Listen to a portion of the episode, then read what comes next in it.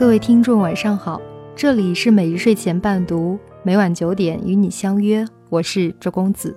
今天给大家带来一篇：生完孩子的头两年你不帮我，那么你老了也别来烦我。人和人之间的关系没有必须尽到的义务，有的只是一步步换来的情分，包括婆媳关系。周末跟随当地的义工团体去看望一些孤寡老人，有一位七十多岁的坐着轮椅的老奶奶，看见我们都激动得热泪盈眶，不停地对我们念叨：“你们比我那个不孝的儿子儿媳妇儿强多了，那俩不孝子呀！”看着不停抹眼泪的老太太，我心里不是滋味儿。听完护工和我们说起老人家里的事情。感触良多，唠叨下来和大家讨论下吧。据说年轻的时候，老人能干又强势，在家里那也是说一不二的。老公和儿子绝对的言听计从。儿子结婚后，按老妈的要求，一家人住在一起。媳妇儿温和有礼，举止有度，平时一些小事儿，媳妇儿忍忍也就过去了。怀孕以后身体不舒服，面对老太太的各种挑剔，不再像以前那样忍气吞声，于是靠媳妇儿退让维持的平衡打破了。孩子还没生，老太太就直言不讳对儿媳妇儿说：“你生孩子凭什么让我照顾？让你妈管你。说女人坐月子的衣服什么都是很脏的，别说帮忙洗了，更不让儿子帮忙，说是不吉利。”娘家妈妈洗干净晾出去，老太太都不会帮忙拿进来。好吃好喝伺候着，那是做梦都不会有的事儿。从孩子出生到孩子两岁，老太太留下一句“谁生的孩子谁哄，和我没关系”后，就再没管过。于是媳妇儿辞职亲自带孩子。孩子生病的时候，媳妇儿自己带着孩子去医院，一只手抱着孩子。一只手举着输液瓶，老太太都没说帮助下，沦落为全职妈妈的媳妇儿更不入老太太的眼了，说媳妇儿败家，只会花钱，一无是处。而中间那个男人对老妈不敢有丝毫反驳，无论老太太闹腾得多过分，儿子从来不会向着媳妇儿说句公道话。就这样磕磕绊绊到孩子两岁多的时候。一次婆媳吵架，老太太哭天抹泪，让儿子和媳妇儿离婚，说儿子工作好，离了再娶个黄花闺女也容易。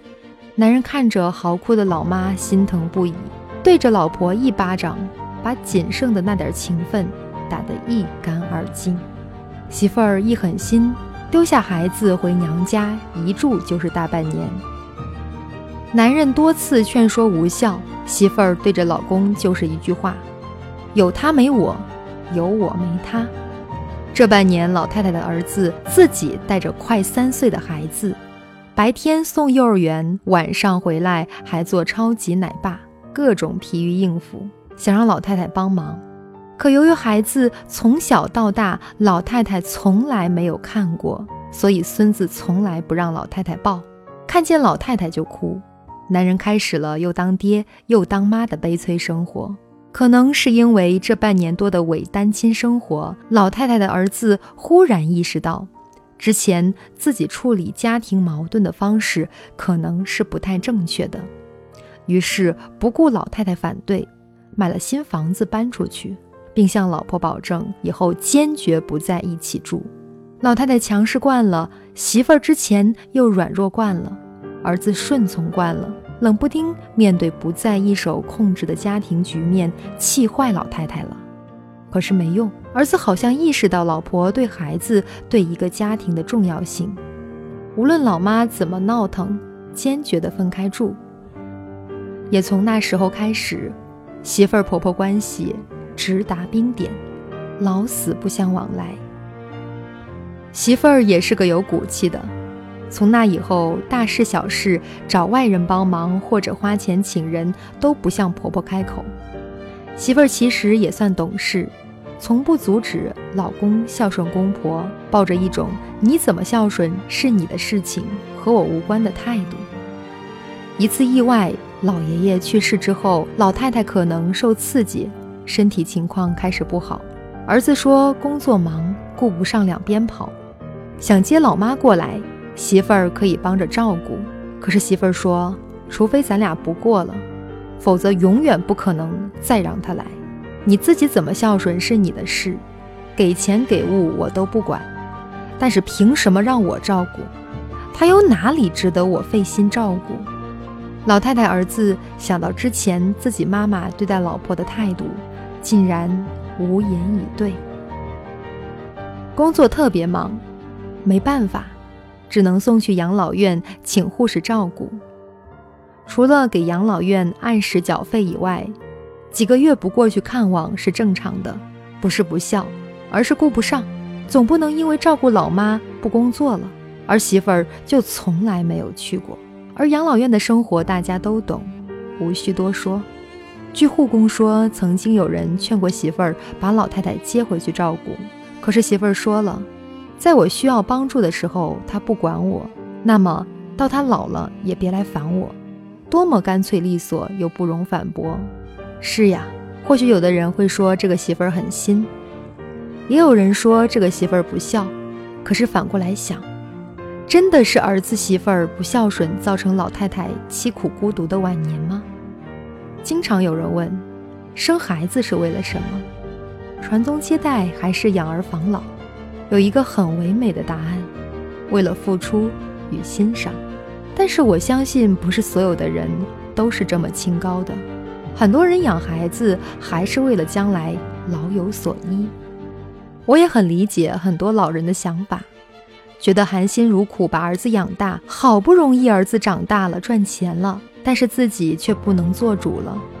儿子赚钱给了媳妇儿，在儿子面前不再说一不二了，就像自己辛苦养大的老母鸡会下蛋了，却让人连窝端了的那种纠结和无可奈何。于是，各种娶了媳妇儿忘了娘的不孝子在老人嘴里诞生，各种嚣张跋扈、蛮不讲理的不孝媳妇儿在婆婆嘴里诞生。可是老人家，你想过没有？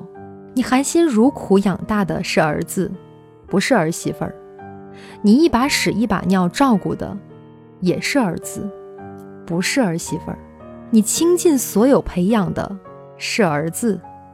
也不是儿媳妇儿，儿媳妇儿所有的教育、养育，都是别人完成的，你才是坐享其成的那个人。我们为什么要孝顺父母？父母和儿女就像一场轮回，你照顾我小，我伺候你老，因为父母有生育、养育、教育之恩，可说是功德微微。我们为父母做什么都不为过，可是婆婆和媳妇儿的关系呢？没有这些恩情。如果在媳妇儿刚嫁过来的时候，你没有对媳妇儿付出过，在媳妇儿最难的那几年，你没有帮衬过，那么面对一个陌生人，既没有生养之恩，没有帮扶之意，凭什么让媳妇儿孝你？凭什么让媳妇儿顺你？凭你老吗？为什么很多婆媳矛盾都是发生在媳妇儿怀孕生孩子到孩子两岁这个阶段？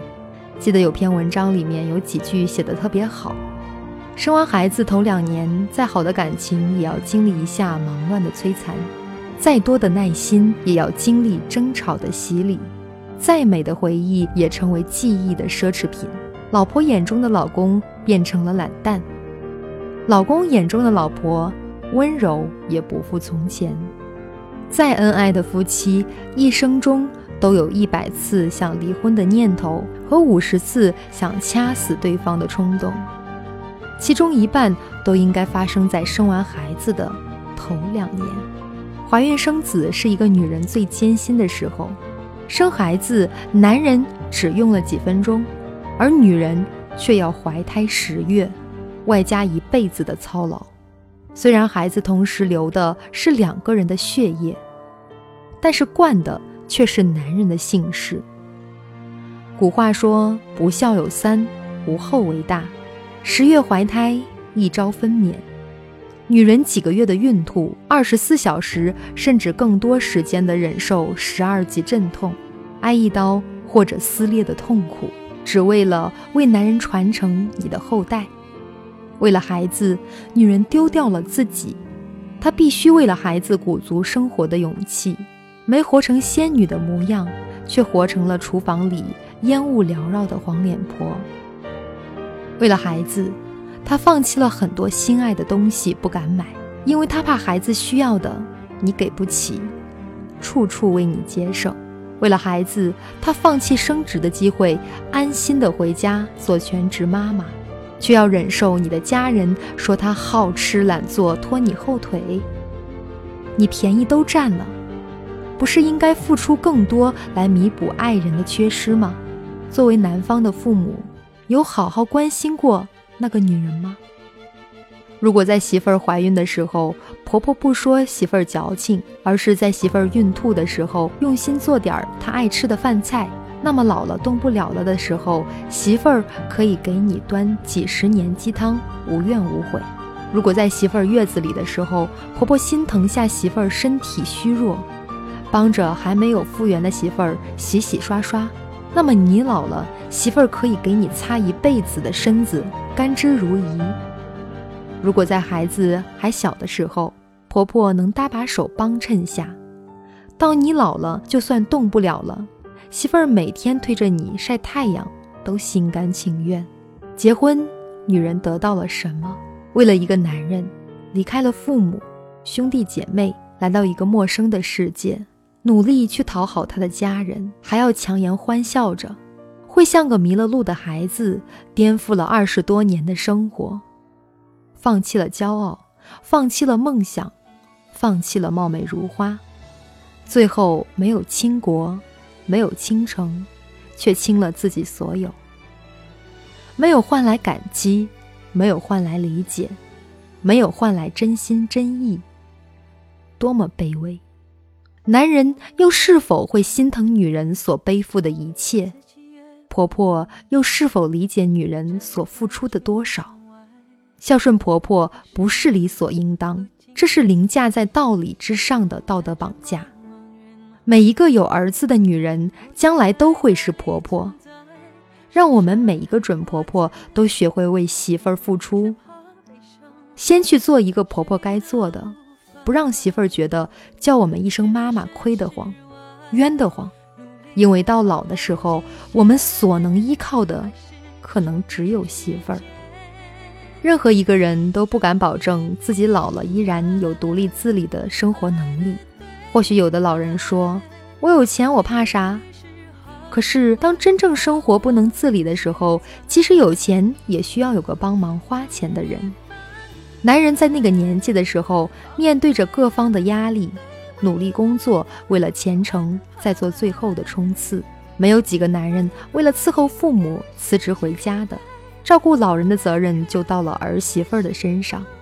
如果我们之前对媳妇儿不好，那么有什么理由理直气壮要求媳妇儿来照顾自己？婆婆和媳妇儿相互之间没有必须的义务，有的只是一步步换来的情分。婆婆们。别觉得帮媳妇儿带孩子委屈了，也别觉得伺候下媳妇儿月子心里不平衡了。你所付出的终究不是帮了谁，而是给自己的未来铺了一条安乐的路而已。如果在媳妇儿需要帮助的时候，你让她孤独无助，那么你老了，她就能让你老无所依。以恩报恩是人，以恩报怨是神。我们毕竟。都是凡人，不是吗？今天晚上的故事就分享到这里，我是主播周公子，每晚九点与你相约在每日睡前伴读，不见不散。我在中国南宁向你说声晚安。